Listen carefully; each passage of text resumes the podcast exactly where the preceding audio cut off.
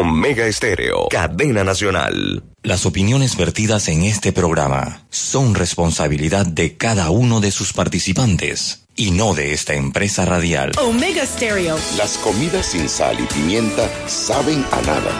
Bien, sucede lo mismo con la actualidad nacional. Usted tiene muchas noticias. Le invitamos a que la sazone con sal y pimienta. Con Mariela Ledesma y Annette Planels. La receta está lista y usted está invitado a la mesa. Sal y pimienta, presentado gracias a Banco Aliado.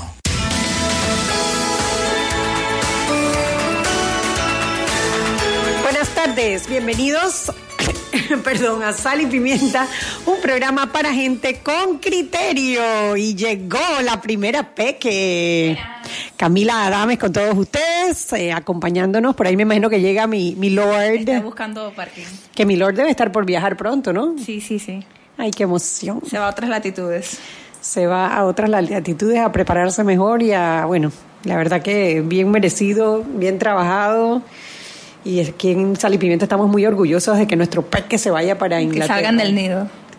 Sí, da tristeza, pero sí, sí. Da emoción y tristeza, es una mezcla rara, una mezcla rara. Bueno, se acabó la semana, hoy se acabó la semana, se acabó el mes y se está acabando el año. Sí, ya, ya viste las excusas de la Pepper. Bueno, la excusa de la Pepper, la Pepper se fue de aquí el miércoles mala, mala que no pudo ni siquiera terminar el programa porque la tos no le permitió terminar el programa y se la ha pasado acostada desde entonces. Hoy me dijo que se sentía un poquito mejor, pero por supuesto la, la veremos de vuelta el lunes, el lunes que ya esté repuesta.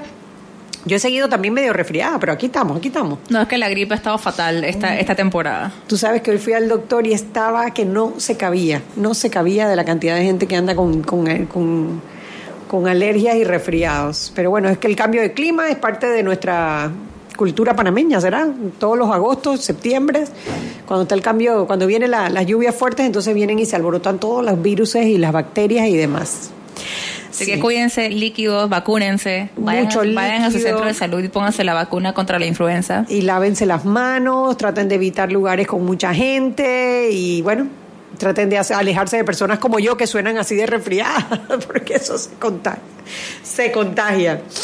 Pero bueno, a ver, hoy ha sido, hoy ha sido un día relativamente tranquilos en Panamá, pero internacionalmente hay noticias muy importantes. Eh, el presidente de Guatemala, Jimmy Morales, acaba de anunciar Además, no solamente él, sino junto con su vicepresidente, con, con inclusive representantes del ejército. Sí, no, no la, la foto era increíble, la Eh, toma. sí, es una foto como militar. diciendo, nosotros, el gobierno, vamos a expulsar del país a la Comisión Internacional contra la Impunidad en Guatemala, que se llama CICIC, que es una organización eh, con el apoyo de las Naciones Unidas que ha venido investigando los casos de corrupción. Es una es como un ente paralelo al Ministerio Público de Guatemala que ha venido investigando los casos de corrupción ya han tenido problemas con Jimmy Morales en el pasado por una solicitud de levantamiento de, fuero para investigar algo del financiamiento de su campaña y eso parece que en su momento a Jimmy Morales lo molestó.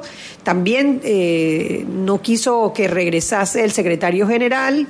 Eh, al final hubo, eh, la Corte intervino, eh, la- la- el secretario de la CICIC regresó y eh, ahora nuevamente dice que no le va a renovar el contrato a la CICIC y la, la- además la información la dio, como bien dice Camila, con el apoyo del vicepresidente y de los representantes del ejército de Guatemala. Así que bueno, vamos a ver, ya el Ministerio Público de Guatemala se pronunció pidiendo que... eh, bueno, que, por favor revisaran la medida, eh, porque al final todos deben estar es- es trabajando en pro de la lucha contra la corrupción. Tenemos a la gente de la prensa. ¿Quién está por allá?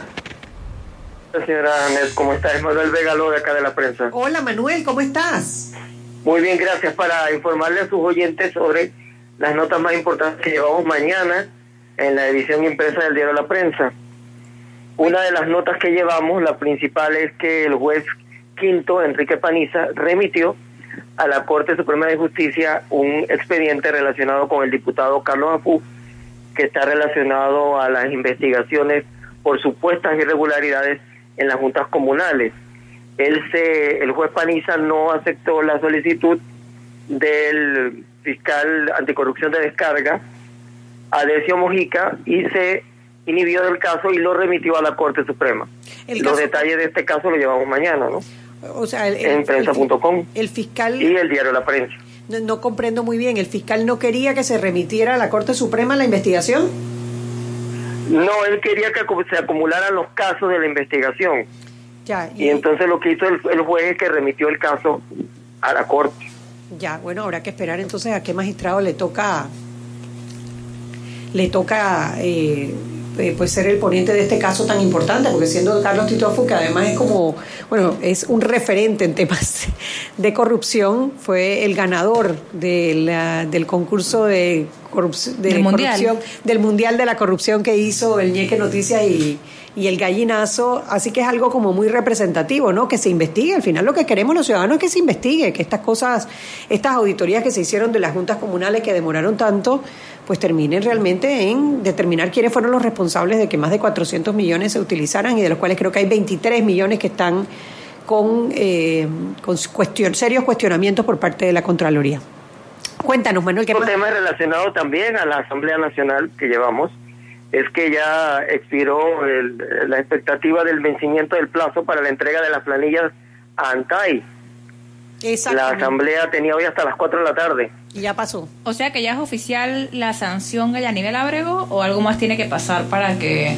¿Cuánto era? ¿Como un mes de salario o la mitad del salario? La mitad del salario es correcto, sí, ella había pedido una extensión de 30 días que vencían el día de hoy y bueno, no, no cumplieron, así que habrá que ver ahora. ¿Y la sanción quién la impone? La sanción la impone, eh, la impone Antay. O sea, el, el Sí, dinero... el pero dinero se eh, lo, lo, Antay, lo- la- lo lo- novedoso de Asamblea? esta nota es que la Asamblea, en este caso, pidió una prórroga. Y la misma vencía, vencía hoy, ¿no? Así que sí, no, no cumplió con la ANTAI. Bueno, sí, tocará. Entonces ahora la. No, o sea, mi pregunta es sanción. quién sanciona, si es que ella le tiene que pagar esa mitad del salario a Antay o si es que la Asamblea le retiene esa mitad. Mira, buena pregunta. Vamos a tratar de contactar a Angélica Maitín de Antay para que nos conteste, porque es una buena pregunta. ¿Qué, más tenemos, Exactamente. ¿qué más tenemos para Bueno. mañana, Manuel? Eh, también tenemos otro caso relacionado con eh, la investigación de la Fiscalía eh, presentando eh, una apelación en el caso de Junito Vega. La Fiscalía Anticorrupción de Descarga presentó el escrito de apelación en el caso de los contratos de construcción y remodelación y reparación de parques y parroquias en Coclé, Herrera de los Santos. Ese es, los detalles los puede tener mañana en prensa.com. Bueno, sí, aquí me contesta, eh, me contesta de Antay, la multa la cobra la Dirección General de Ingresos y debe depositarse en la cuenta del Tesoro Nacional, es decir, O sea, que regresa a nuestros impuestos. regresa pues, la mitad del salario de Yanivel Ágrego regresaría a nuestros impuestos. Al final es un tema más que más que económico, es un tema eh, moral. Además que sería una un precedente importante de que la ANTAI pueda eh, sancionar eh, punitivamente a un, a la- al presidente de la Asamblea Nacional, ¿no? Y esperamos que esto al final sirva para eh, para que la para que al final la Asamblea Para eh, generar acción. Claro, que publiquen lo que tienen que publicar. Pero para esto hay que iniciar un nuevo proceso administrativo sancionatorio. Mm, pero ya, ya tenemos luz verde a partir de hoy porque la prórroga ya terminaba. Exactamente. Bueno, la verdad que nuestras felicidades, Antay, por el, el, el actuar. Eh, están, están haciendo camino, están creando precedentes y bueno, esperemos que al final esto termine en lo que todos buscamos, en lo que Sí, Antay ha sido perseverante en, el, la, en la persecución de que la información se publique como dicta la ley, como dicta la ley de transparencia. Todos, todos los que manejen fondos del Estado están obligados por la ley de transparencia a publicar en detalle esta información. Que sabes que ya que estamos hablando con la prensa, yo sí quería aprovechar para, para felicitar a Irma Blanels, que además de que está de cumpleaños hoy, felicidades Irma. Felicidades, También Irma. publicó un artículo hoy en la prensa, eh, o, o ayer, creo que fue hoy, de las planillas de Kivian Panay. Ah, O sea, las planillas maquilladas. Sí, fue ayer, el día Ah, de fue ayer. Así que, no, estaba muy bueno. Ella la- yo sé que la estaba dando seguimiento. Y así que verdaderamente se está haciendo un trabajo investigativo importante en tomar la información que mandan los diputados, que es muy limitada, y ver qué secretos esconden estas planillas. Claro, porque al final es lo que se busca. O sea, el mejor, el mejor desinfectante es la luz del sol. Y lo que estamos buscando con transparencia es que los ciudadanos podamos escrutar la información que los del manejo de las planillas. Así que bueno, felicidades Irma por ese artículo tan bueno y tan detallado por tu cumpleaños y felicidades Angélica Maitín también por este trabajo bien hecho y bueno, los incentivamos Angélica y a todo su equipo de Lantay para que sigan presionando para que se publiquen las planillas. Bueno, muchas gracias señora Neta, así que a sus oyentes que no se pierdan mañana la edición impresa del diario La Prensa. Gracias, gracias Manuel, hasta luego. Bueno, eh, vamos a ver, esperemos que esto sea un avance. Eh, aunque, aunque pregunta, si ella continúa, o sea, nada más para poder entender estos procesos, ya que yo jamás había escuchado que a un diputado se le sancionara así. Si ha ocurrido antes, infórmeme, por favor, porque estaría muy interesante en saber. Ok, digamos que se le sanciona, ella tiene que pagar los 5 mil dólares, porque ella por ser presidenta de la Asamblea tengo entendido que su salario son 10 mil dólares. Es correcto. Ella, ella paga los 5 mil dólares al Tesoro Nacional, todavía le quedan 5 mil de salario. Pasa el mes de septiembre, ¿qué pasa? Hay la sanción continúa, se repite, si ella sigue en desacato o es una sanción de una vez y luego ya no tiene que hacer nada. Mira, es una buena pregunta para, para Angélica Maitín de Antay. Ojalá que nos pueda llamar aquí a la emisora para que nos pueda eh, absolver esa duda y otras dudas que tenemos, ¿no? Eh, la ley de transparencia en su momento fue... 2002, ¿no? sí, exactamente. Fue algo, fue, o sea, fue la primera, fue eh, la mejor ley de transparencia en Latinoamérica en su momento. Panamá en ese momento estaba rompiendo paradigmas y estaba a la vanguardia de la lucha contra la corrupción con estas, este, este fortalecimiento del marco legal por la transparencia. Sin embargo, no se ha hecho nada posterior a eso. Los intentos que se han hecho eh, no han sido, no han tenido exactamente. Eh, tú, hemos tenido además la ANTAI en manos de personas que no han estado realmente comprometidos con la transparencia hasta la administración actual, que a pesar que ha sido muy cuestionada en muchas cosas, nosotros eh, no se puede negar que son visibles. Son visibles y además han sido muy activos en la en, en estos temas, en el tema de que se publique la información. Han estado también calificando las diferentes instituciones y ha mejorado notablemente la calificación de la transparencia de eh, de las eh, diferentes instituciones, cosa que debe ser el, papel de la Autoridad Nacional de la Transparencia. La, Autoridad Nacional de la Transparencia no persigue el delito, ese es trabajo del Ministerio Público. La Autoridad Nacional de Transparencia lo que debe velar es por la transparencia, es más bien un tema preventivo y mucho de informativo, y en eso ellos la verdad que han hecho una buena labor. Hay que, hay que hay que reconocer las cosas buenas que se han hecho en esta administración en el tema de Antay. No, también, también reconocer que, eh, aunque la ley de transparencia es de, la ley de, es de 2002, la, la, Autoridad Nacional de Transparencia es todavía reciente como institución. Claro. Entonces yo creo que es positivo que a pesar de ser una institución joven comparado con el resto de instituciones que, que están en el país, por lo menos la ley de, de la ANTAI es del 2013, eh, ha tenido por lo menos suficiente trabajo, diría, y seguimiento de parte de la población, ese empoderamiento de ir, buscar, revisar, tenerlo como un marco de consulta, porque eso es lo que fortalece las instituciones, lo que fortalece la credibilidad, que las personas y los ciudadanos se sientan cercanos a la institución y que puedan confiar de esa información. Claro, porque es un tema cultural, al final este tema de la transparencia, todos tenemos que, primero nosotros los ciudadanos nos tenemos que creer que en efecto tenemos derecho a exigir la información.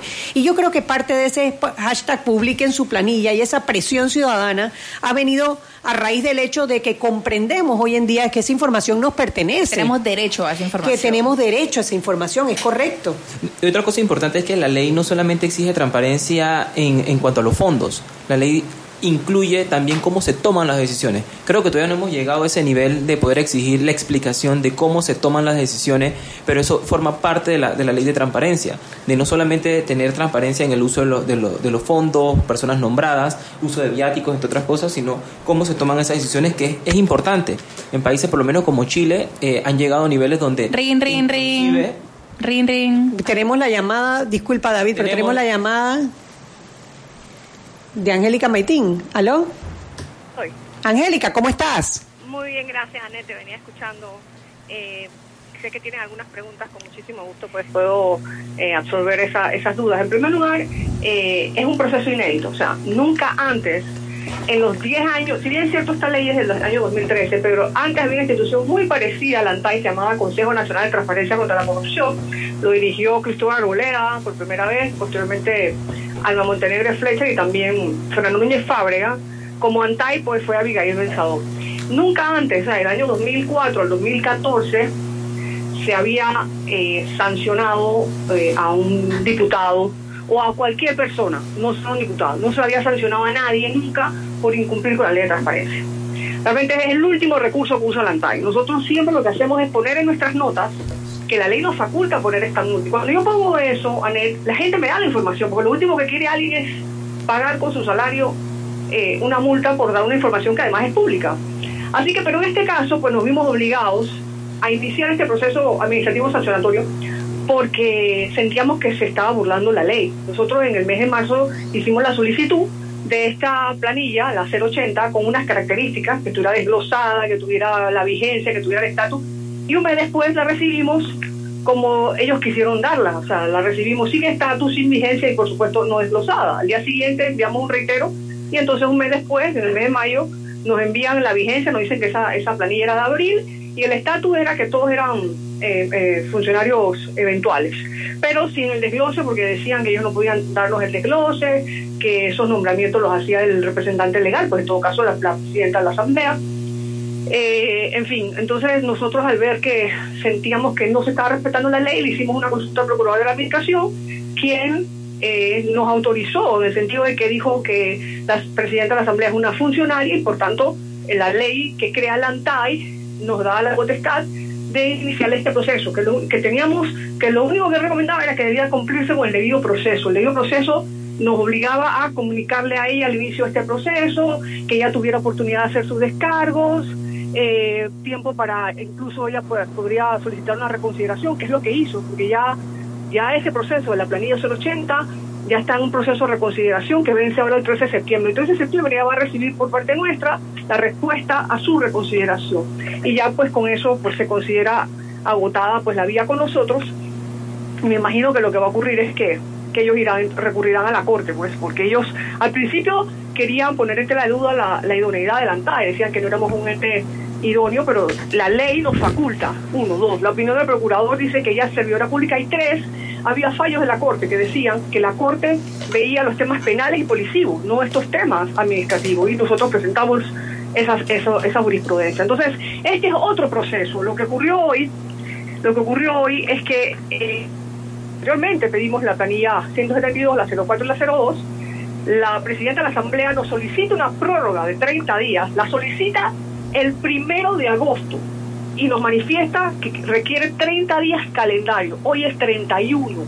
Por tanto, esa prórroga venció hoy. Y, hago énfasis en esto porque, si bien es cierto, la carta original de Antay fue del 6 de julio, en donde pedíamos esto, ella nos remite el primero de agosto la solicitud de prórroga. Porque ellos están manejando de que no, que a ellos se le vence el 6 de, de, de, septiembre. de septiembre. Y no, porque la prórroga empieza a correr desde el momento que la pides.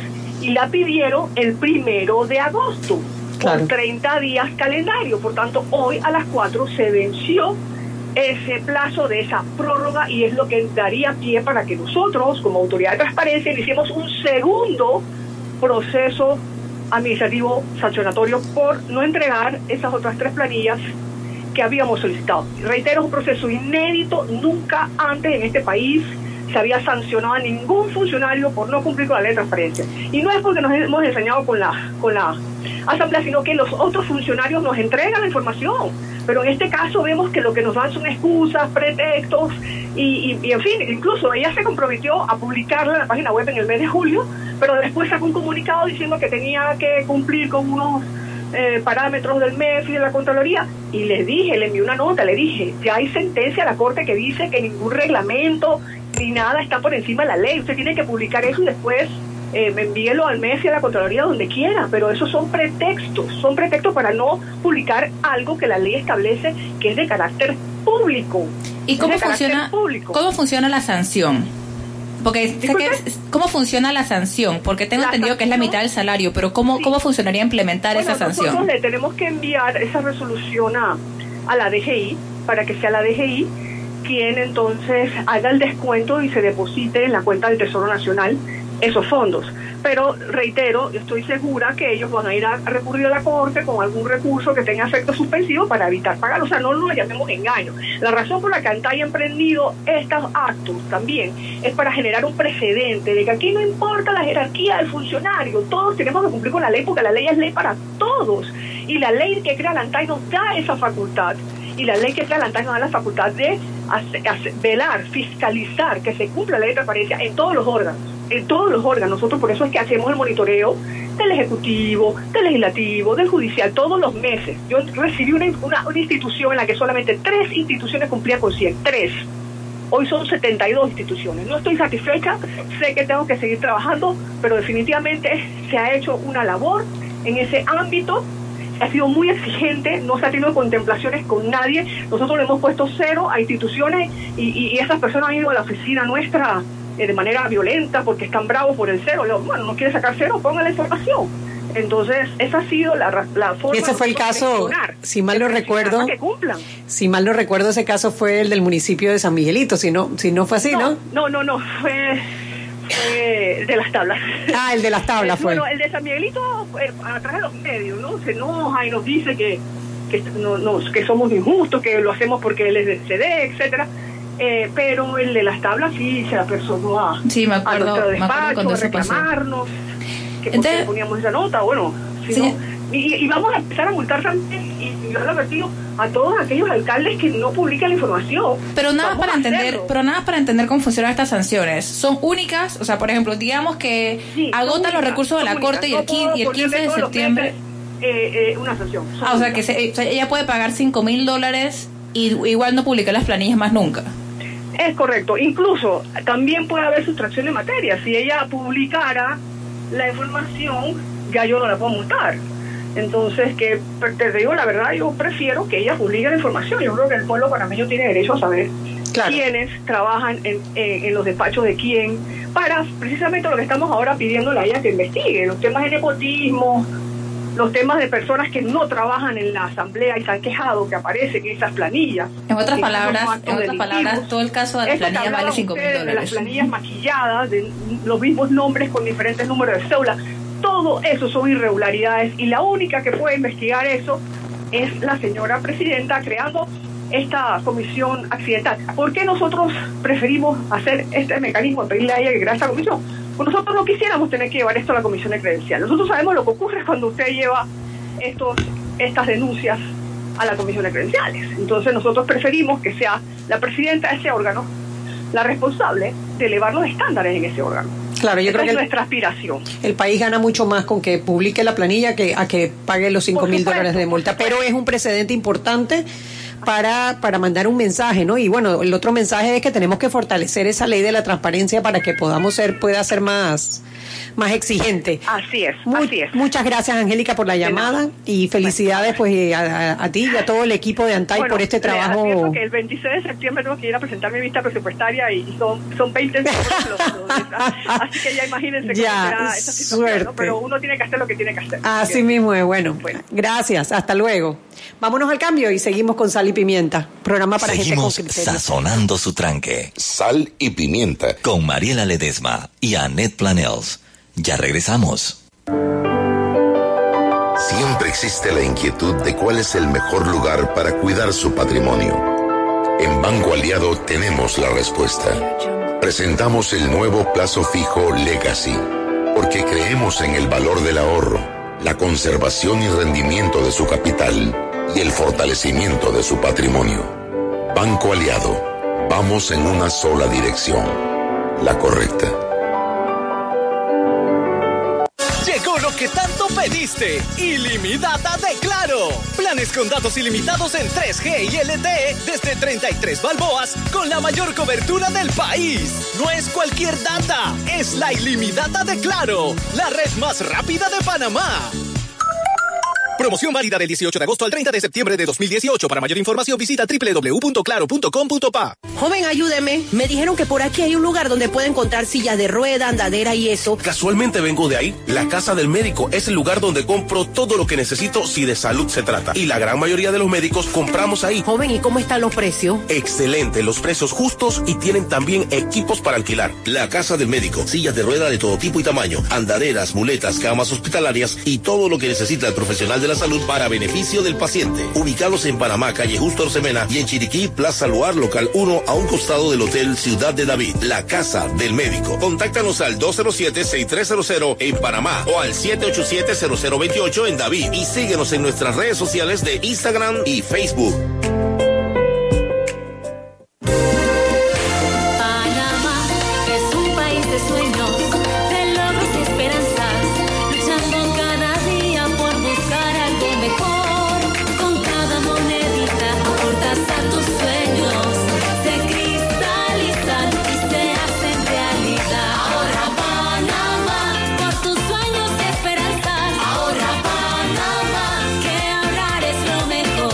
Cuenta de ahorro hoy. Banco Nacional de Panamá. Grande como tú. Para que su local, servicio o producto se dé a conocer o incremente ganancias, anúnciese en Sal y Pimienta 391-7670-6671-3411. Si usted nos escucha, sus clientes también. Sal y Pimienta 391-7670-6671-3411. Y aquí vamos en el metro. Esta señora se acerca al botón de abrir la puerta. Lo va a apretar. Y ahí mismo le cae el central. Claro, que tenga paciencia. Hay que esperar a que se encienda la luz verde. Seguimos acá en la estación del metro. Aquí viene este. Se está acercando al botón rojo de frenado de urgencia. ¿Qué hace? Lo va a apretar. Muy mal, muy mal. Y muy bien la intervención del árbitro. A este le sacan la roja. Y mira, este se va a bajar a los rieles. ¡Qué locura! ¡Qué locura! No, no, no. Roja clarita. ¿Cómo se va a bajar a los rieles? Fuera de juego, señor. Sigue las reglas de comportamiento del metro. Son para tu seguridad y para que el metro siga avanzando como te lo mereces. Metro de Panamá. Lo bueno avanza. Siempre existe la inquietud de cuál es el mejor lugar para cuidar su patrimonio. En Banco Aliado tenemos la respuesta. Presentamos el nuevo plazo fijo Legacy, porque creemos en el valor del ahorro, la conservación y rendimiento de su capital y el fortalecimiento de su patrimonio. Banco Aliado, vamos en una sola dirección, la correcta. Seguimos sazonando su tranque. Sal y pimienta. Con Mariela Ledesma y Annette Planels. Ya estamos de vuelta.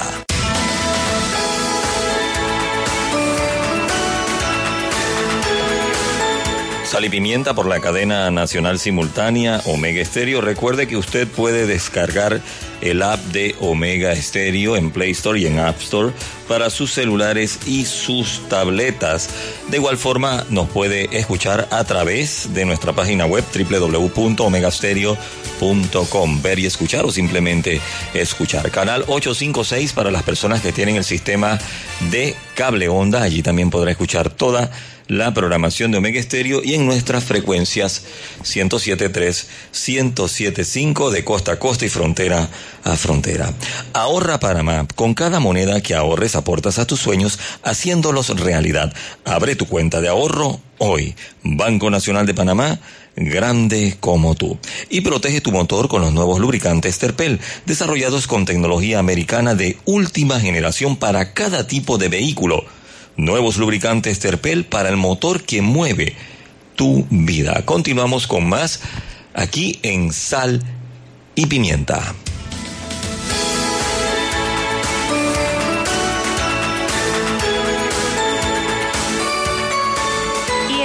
De vuelta en Sal y Pimienta, el programa para la gente con criterio hoy viernes de Peques, que por cierto eh, Beatriz Flores más temprano nos mandó un mensaje de convocatoria los viernes de Peques, un mensaje increíble porque juraba que era la mismísima Paulina de la Mora haciendo el mensaje.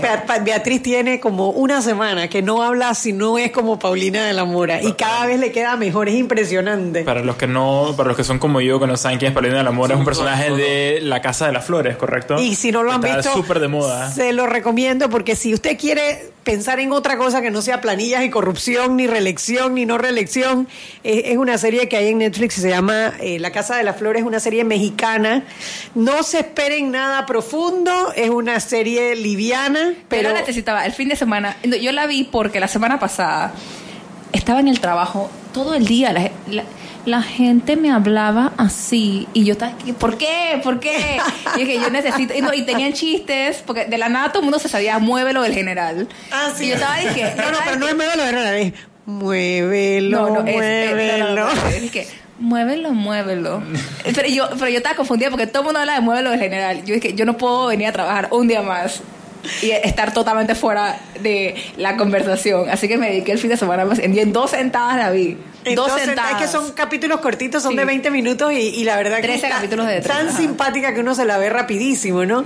Ahora, si usted no quiere estar fuera de onda, si usted no quiere llegar a un lugar y no entender de lo que están hablando, les recomiendo este fin de semana, busquen La Casa de las Flores en Netflix y véansela completita. Sí, es increíble. eso- En el primer capítulo ya van a saber de qué estamos hablando. Gracias, gracias. Es increíble este nuevo mundo en el que vivimos. esa- Sí, sí, sí. Donde ahora eh, los, nuestros, eh, nuestra cultura popular, pues lo que consumimos es lo consumimos tan rápido y lo quemamos tan rápido, pues que ahora puedes sentarte y ver una serie entera en Netflix y, y si no la has visto entera, entonces no puedes participar en la conversación. Pues eso, entonces, sí, pero pues no sé, David, tú y yo vamos a tener que sentarnos a verla porque si no nos vamos a quedar por fuera, no vamos a entender los chistes y después cuando esas cosas se vuelvan tema de conversación o temas de chistes para temas políticos, vamos a estar más perdidos porque no vamos a saber qué están hablando las personas. Se me olvidó cancelar el mariachi. Vean la serie. Vean la serie, sí, señor. Sí.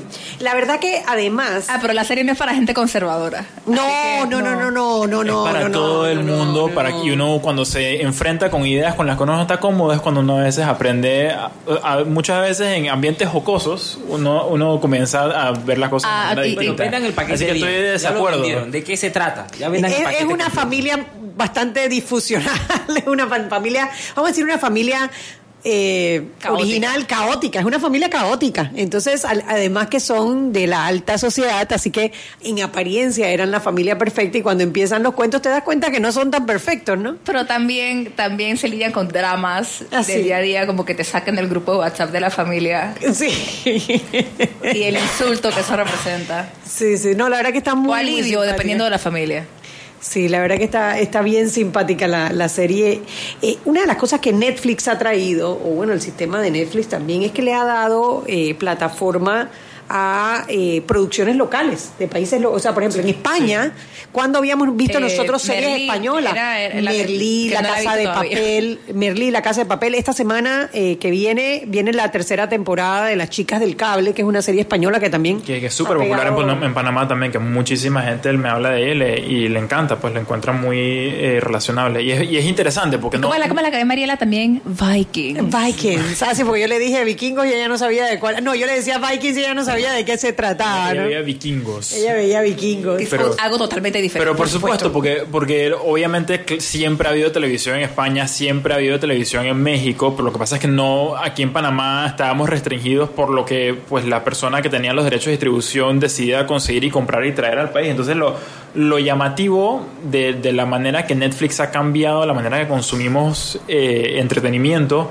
es que como Netflix puede puede tener un poquito de todos los nichos de todas partes de- del planeta Tierra, entonces repentinamente la gente ahora está viendo contenido que nunca hubiera antes hubiera visto en España porque no era rentable conseguir esa licencia para pasarlo en televisión abierta en Panamá, pero lo puedes ver en Netflix, porque Netflix puede soportar todas esas pequeñas licencias para audiencias pequeñas que les podrían interesar cosas que antes no podían ver. Por ejemplo, de México, yo he visto eh, Club de Cuervos, que es una, una serie, no la han visto, se las recomiendo también, es una serie mexicana sobre una familia que es dueña de un club de fútbol, eh, de fútbol de soccer eh, en México, De muy fútbol, simpática. Lo tenías que haber dejado en fútbol. Lo dejé en fútbol. Lo que pasa es que cuando dicen fútbol, la gente a veces piensa que es fútbol americano. No, no, no. No, fútbol es fútbol y allá los, los gringos que. Le quito la cédula. el- el- Le Total. quito la cédula No, no, a la no. persona. No vuelvo, no vuelvo a, a decir una barbaridad Solo- como solo esa. los gringos y los ingleses saben que es Association Football, así que dejémoslo en, En fútbol, bueno, se llama Club de Cuervos. que ellos no se, se hacen los desentendidos. Y la película esta de Nosotros los Pobres también, eh, que buenísima. No, es que mira,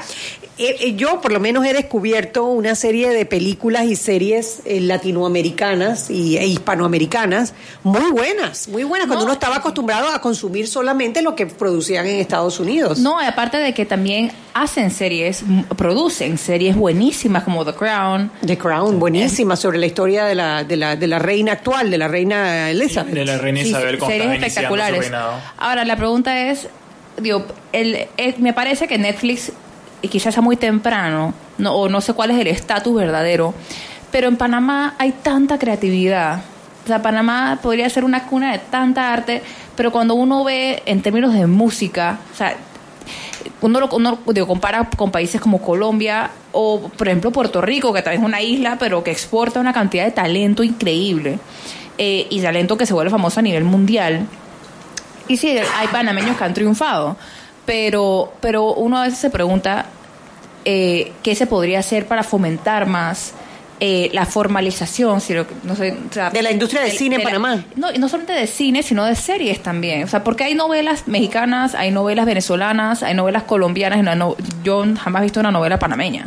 ha habido algunos intentos por hacer novelas panameñas, pero realmente sin mucho éxito, ¿no? Eh, películas sí, ¿no? Porque está la película del Chance, que fue muy buena. Sí, sí, no, pero yo estoy hablando de, de Cheque. O sea, de, sí, tienes razón, de Yo estoy hablando de proyectos un poquito más largo plazo, de, continuidad y que, o sea, que se cree una TVN hizo un ejercicio una vez y no era tan malo, ¿verdad? Eh, eh, no, recuerdo. la verdad que no recuerdo. Yo me consta que hace, pero uff, lo que yo me recuerdo fue como hace más de 10 años. Eh, hubo intentos de. Linda la B en TVN. Linda, Linda, la B. Linda la B en TVN. Mira aquí nuestro, nuestro, nuestra Wikipedia de, películas, de series y de canciones nos acaba de decir de una Porque en Panamá hay, hay actores increíbles. O sea, uno, a veces ve obras buenísimas en Panamá, pero muchas veces son gente que tiene que tener un trabajo formal y, dedicarse a hobby. Y después de las 5, no hobby necesariamente, pero, lo que pasa es que es muy difícil vivir del arte y, de, y, del teatro en Panamá. Entonces son gente que tiene un trabajo de 8 o 9 a 5 y entonces dedicar, tener que ver cómo resuelven el resto del tiempo. Tiene que haber eh, patrocinadores, tiene que haber, el Estado también se puede involucrar porque, a ver, crear una serie de televisión involucra bastante dinero, porque no solamente es los actores, necesitas un equipo de actores, necesitas un equipo de guionistas, un equipo, no un solo guionista, que a veces eso es una historia de terror que lo digo muchas personas que escriben aquí en Panamá, es que piensan que con un solo escritor la serie completa se hace, no, uno, especialmente para televisión, necesitas un equipo, un grupo de por lo menos cinco o seis personas escribiendo los episodios. Necesitas un equipo de producción, cámara, necesitas gente que asista con la producción, eh, luces. Eh, o sea, Ahora, Alfredo, ¿no es más o menos eso lo que tenemos para series como Tu cara me suena, Calle 7? o sea, lo que hace falta es como la milla extra y pasar de... Pero esos son programas que no tienen, o sea, no, tienen contenido. No es una narrativa con guion entonces, pero digo, si lo logramos y son exitosas, porque entiendo que esto es guerra y calle 7 y estas producciones. yo hablo de exportar, yo, hablo de por qué, por qué no sé por qué no podría haber una serie panameña en Netflix, por ejemplo, ya que el mercado panameño es muy chico. ¿Qué es que ese es el problema? O sea, porque el mercado panameño es muy chico y entonces es muy difícil hacer algo sostenible. Pero, pero se puede hacer. Pero, ajá. mi pregunta cuáles son las piedras en el camino para la, industria naranja. Que gente le quiera meter dinero a, eso. Te voy a dar el ejemplo de, eh, por lo menos de Colombia. Colombia ha utilizado su industria como una forma de exportación de turismo, es decir, hay una, eh, una política nacional de fomentar y la gente, y si tú ves los noticieros de Colombia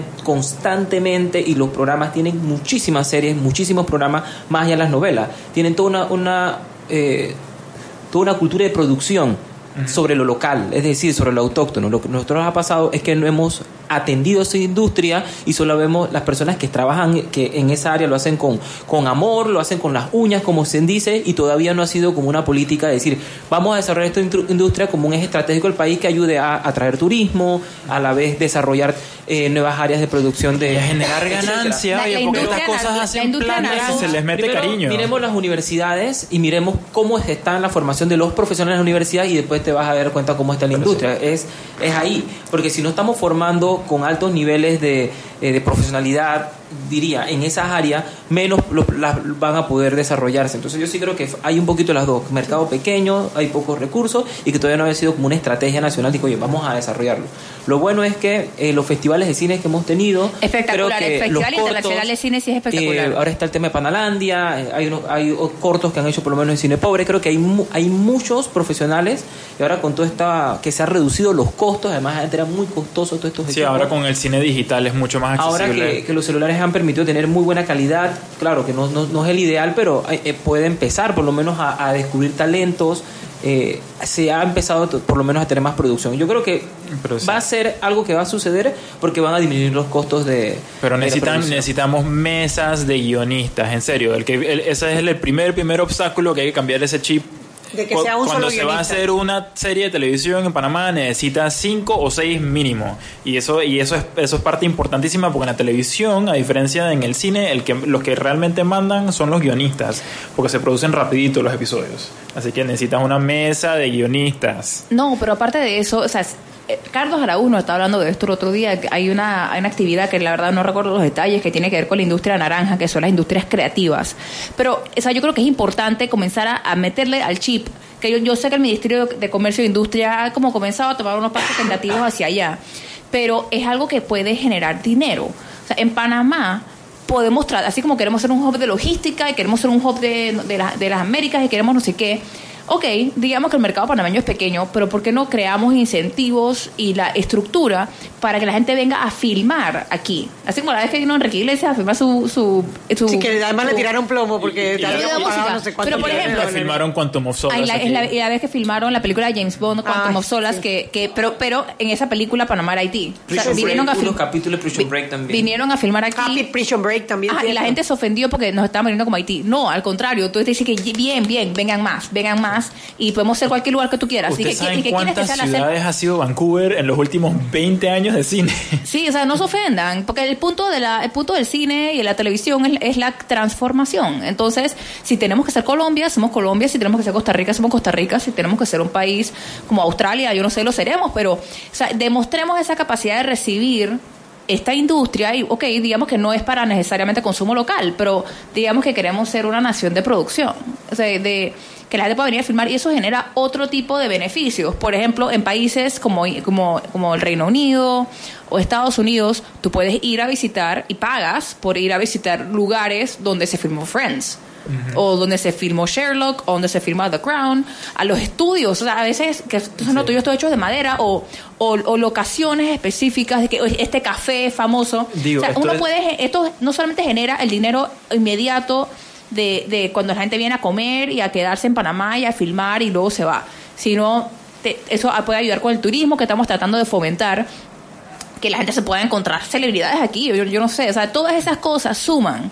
Y ya que Panamá no produce, o sea, no, no estoy hablando de cine, no produce, eh, producimos poco poca materia prima, etcétera, para exportar, ese que por ahí no es que está el dinero, y la construcción está cayendo y todas estas cosas, pues pongámonos creativos, literalmente, en pensar que otras áreas podemos desarrollar y que sean interesantes para la región y para el mundo. Mira, quiero comentar lo que Simón Tejeras nos, ha escrito acá y menciona que en Panamá lo que hace falta son, o sea, lo que hace falta son guionistas, que no se entiende un, no se entiende cuál es el valor real del guionista. Eh, Gracias, por lo menos dos escritorios, se, necesitan por lo menos dos escritores promedio para una serie de tipo Netflix. Entonces ahora es, la otra, ¿no? ¿Qué, tipo de contenido estamos creando? ¿Qué es lo que vamos a, generar? Y si realmente eh, estamos pensando en algo más allá de la muchacha o el muchacho o la escena romántica o ese amor colegial que, que tal vez se vuelven como hasta rutinario en muchos de, de los guiones. Puede ser una serie con, con, una temática bien simple y sencilla, pero si la haces de buena calidad y la haces que la gente la quiera ver, hey, eso puede ser un éxito. Y si la haces que la gente la quiera ver fuera de Panamá, doble éxito. Ok, opinión posiblemente eh, no popular. Yo creo que es importante también la diversidad, la diversificación de nuestros guiones y nuestras historias yo he visto muchos proyectos que tienen que ver con la invasión y con la época militar, etcétera, pero Panamá tuvo una larga historia antes de que ocurrieran esas cosas y ha ocurrido mucho después. Yo creo que también es importante no quedarnos, claro que es algo importante, clivaje importante histórico, esto es parte de la definición de nuestra identidad, etcétera. Pero yo creo que podemos hacer una serie película en la que no se menciona el canal. Bueno, Más que Hermanos, por ejemplo, es, un, es, una serie que no tiene nada que ver y, y una película Don, Aire y Esplendor que no la, no la he podido ver todavía, pero sé que es diferente, pero pero tenemos que tratar de impulsar cosas también, tras que nuestro mercado es pequeño, cosas que también sean... Eh, no todo tiene que, ser autóctono. No todo tiene que ser, exacto, no todo tiene que tener un Panama Hat por ahí. O sea, todo, las cosas pueden ser más universales, conceptos más universales, con sabor panameño o no. No tiene nada de malo si se hace una película que, que llame la atención, o sea, que, que llame la atención de un público más grande y que quizá podría estar en Netflix y verse pero que no tiene necesariamente que hablar de las cosas del 9 de enero, del canal, de la invasión, del golpe de Estado. O sea, podemos, yo creo que podemos salir un poquito de ese, de ese hueco. Pero me parece importante que hayan iniciado por ahí. Ah, no, por supuesto. Claro que sí, claro que sí, porque al final del día eso, eso es parte de, cómo uno analiza, cómo uno se ve en el espejo, pero no podemos quedarnos ahí. Claro, pero estaban en ese momento yo creo que llenaron un vacío que teníamos a nivel de, historia y también de producción local que por mucho tiempo no, no, ni siquiera se hablaba del tema, entonces yo creo que fue un buen momento cuando, cuando surgieron estas iniciativas. Bueno, creo que vamos a... Seguimos sazonando su tranque. Sal y pimienta. Con Mariela Ledesma y Annette Planels. Ya regresamos. Siempre existe la inquietud de cuál es el mejor lugar para cuidar su patrimonio. En Banco Aliado tenemos la respuesta. Presentamos el nuevo plazo fijo Legacy, porque creemos en el valor del ahorro, la conservación y rendimiento de su capital y el fortalecimiento de su patrimonio. Banco Aliado, vamos en una sola dirección, la correcta.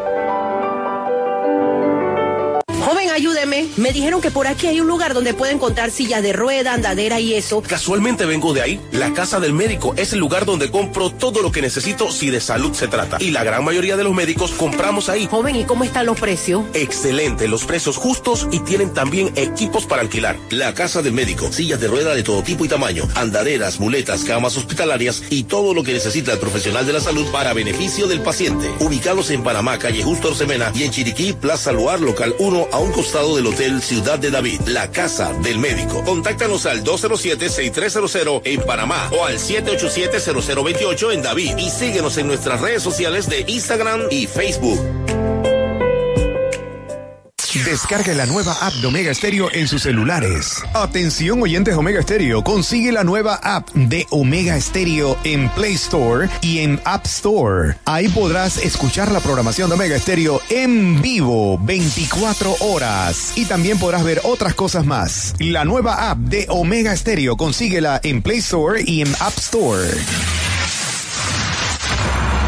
Llegó lo que tanto pediste. Ilimitada de Claro. Planes con datos ilimitados en 3G y LTE desde 33 balboas con la mayor cobertura del país. No es cualquier data, es la ilimitada de Claro, la red más rápida de Panamá. Promoción válida del 18 de agosto al 30 de septiembre de 2018. Para mayor información visita www.claro.com.pa. Seguimos sazonando su tranque. Sal y pimienta con Mariela Ledesma y Annette Planels. Ya estamos de vuelta. Y estamos de vuelta en Sal y Pimienta, el programa para la gente con criterio. Hoy viernes de Peques, hablando eh, de cultura popular, cine, televisión y toda la potencialidad que tiene Panamá para meterse en esos ámbitos. Sí, y de cómo tenemos que mirar hacia afuera también, no quedarnos nada más en el mercado local.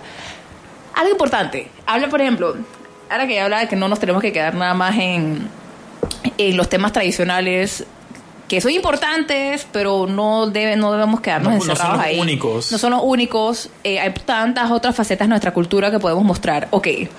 Por ejemplo, tanto que hablamos de las planillas, los diputados, etcétera, que la gente. tenemos caricaturistas brillantes como Hilde, que ha sabido. Eh, generar eh, arte, porque es verdad, las caricaturas son verdadero arte, de, de estas situaciones de nuestro día a día. ¿Cómo nadie ha hecho una, una comedia de nuestra asamblea, de nuestros personajes. O sea, ¿sabes lo ridículo Los chistes se cuentan solos, en serio. ¿Sabes lo ridículo que son algunas de las situaciones por las que ha pasado nuestra Asamblea Nacional? Los durodólares, etcétera. Que, que, que costaron dinero una nevera. O sea, ¿sabes lo ridículo que son algunas de las cosas cuando yo trato de, contárselas a la gente? Y que, escándalos que han ocurrido en Panamá. ¿Cómo no tenemos una comedia, una serie?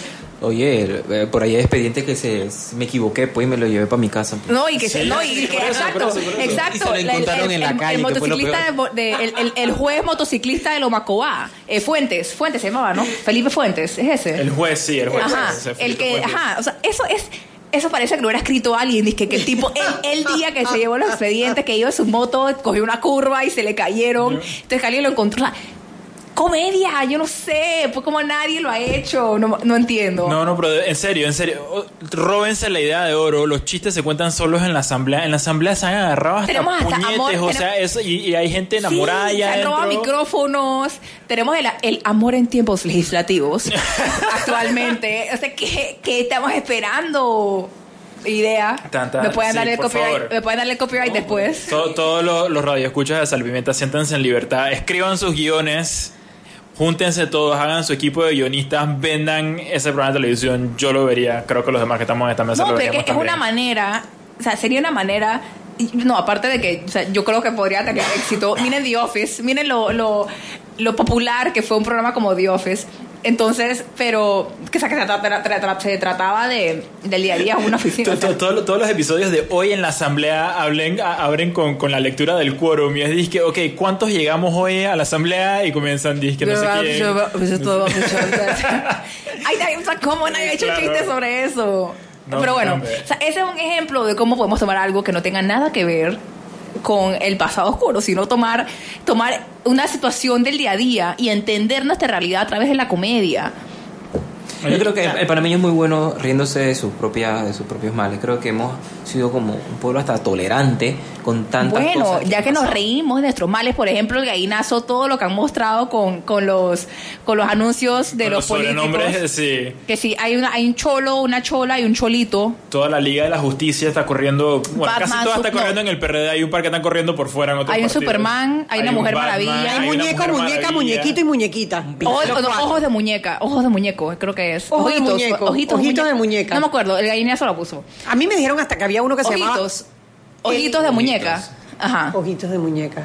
Eso existe. O había un Obama del, no me acuerdo qué circuito. El Obama del 87 no lo he vuelto a ver eh, esta, esta lección. Esa es la lección pasada, pero la verdad que me quedaba esperando. Siempre es inolvidable. ¿Y la Wonder Woman?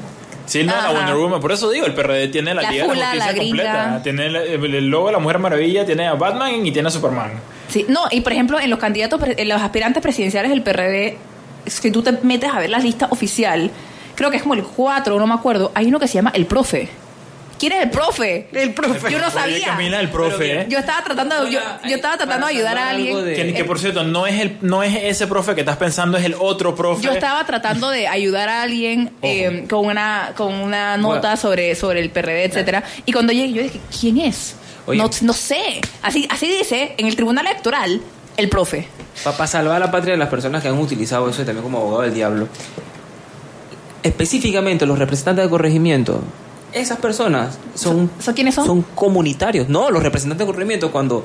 ¿Dónde, están? ¿Dónde están? En su comunidad son 620 y tanto que ya tenemos. Dice, la leyenda, Camila, que están en su comunidad. Dice la leyenda que existen y tienen un presupuesto. El concepto, el concepto más local es que la persona que más conoce el pueblo, que está ahí en la comunidad, que, que conoce la situación y que es reconocido por el resto. Entonces, salir para a proyectar una campaña política donde tu propia comunidad no se identifique contigo sería también un absurdo. Entonces ahí tiene sentido que ellos busquen la, la mejor, la manera más fácil que su población se identifique con ellos y lo reconozca. Ay, mira, mira, mira, mira, A mí llega alguien... se quedan para toda la vida. lo que quiero decir es que así lo reconocen sus comunidades. Claro, claro, pero... Porque, si tú fueses de... Bueno, David, si a ti llega alguien y dice, hola, soy ojitos de muñeca. Vota por que me das tu firma para que yo te represente en el Palacio Legislativo. Eh, no creo que Tú le das tu firma. Yo no creo que ese sea argumento para pedir la firma, pero sí. Pero, pero su estrategia. Mira, David, para girátela un poquito. Si realmente toda la comunidad lo conoce por ese, por ese nombre, ¿con qué necesidad tienes de ponerlo en tu valla? Todo el mundo sabe quién es Nenito. Yo quiero saber quién se lo dijo primero. Entonces, su mamá, sus tíos en la escuela, los sobrenombres aquí salen por donde uno menos se lo espera.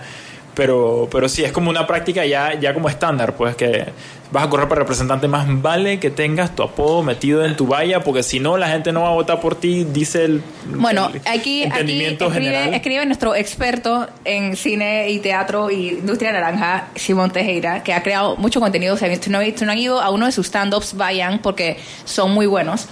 Eh, y dice, bueno, guion, eh, que él está de acuerdo contigo que el guion es súper importante, el, el, el, valor del, del guionista, de cómo eh, la producción este, o sea, tiene su lugar, pero es el guion lo que verdaderamente falta.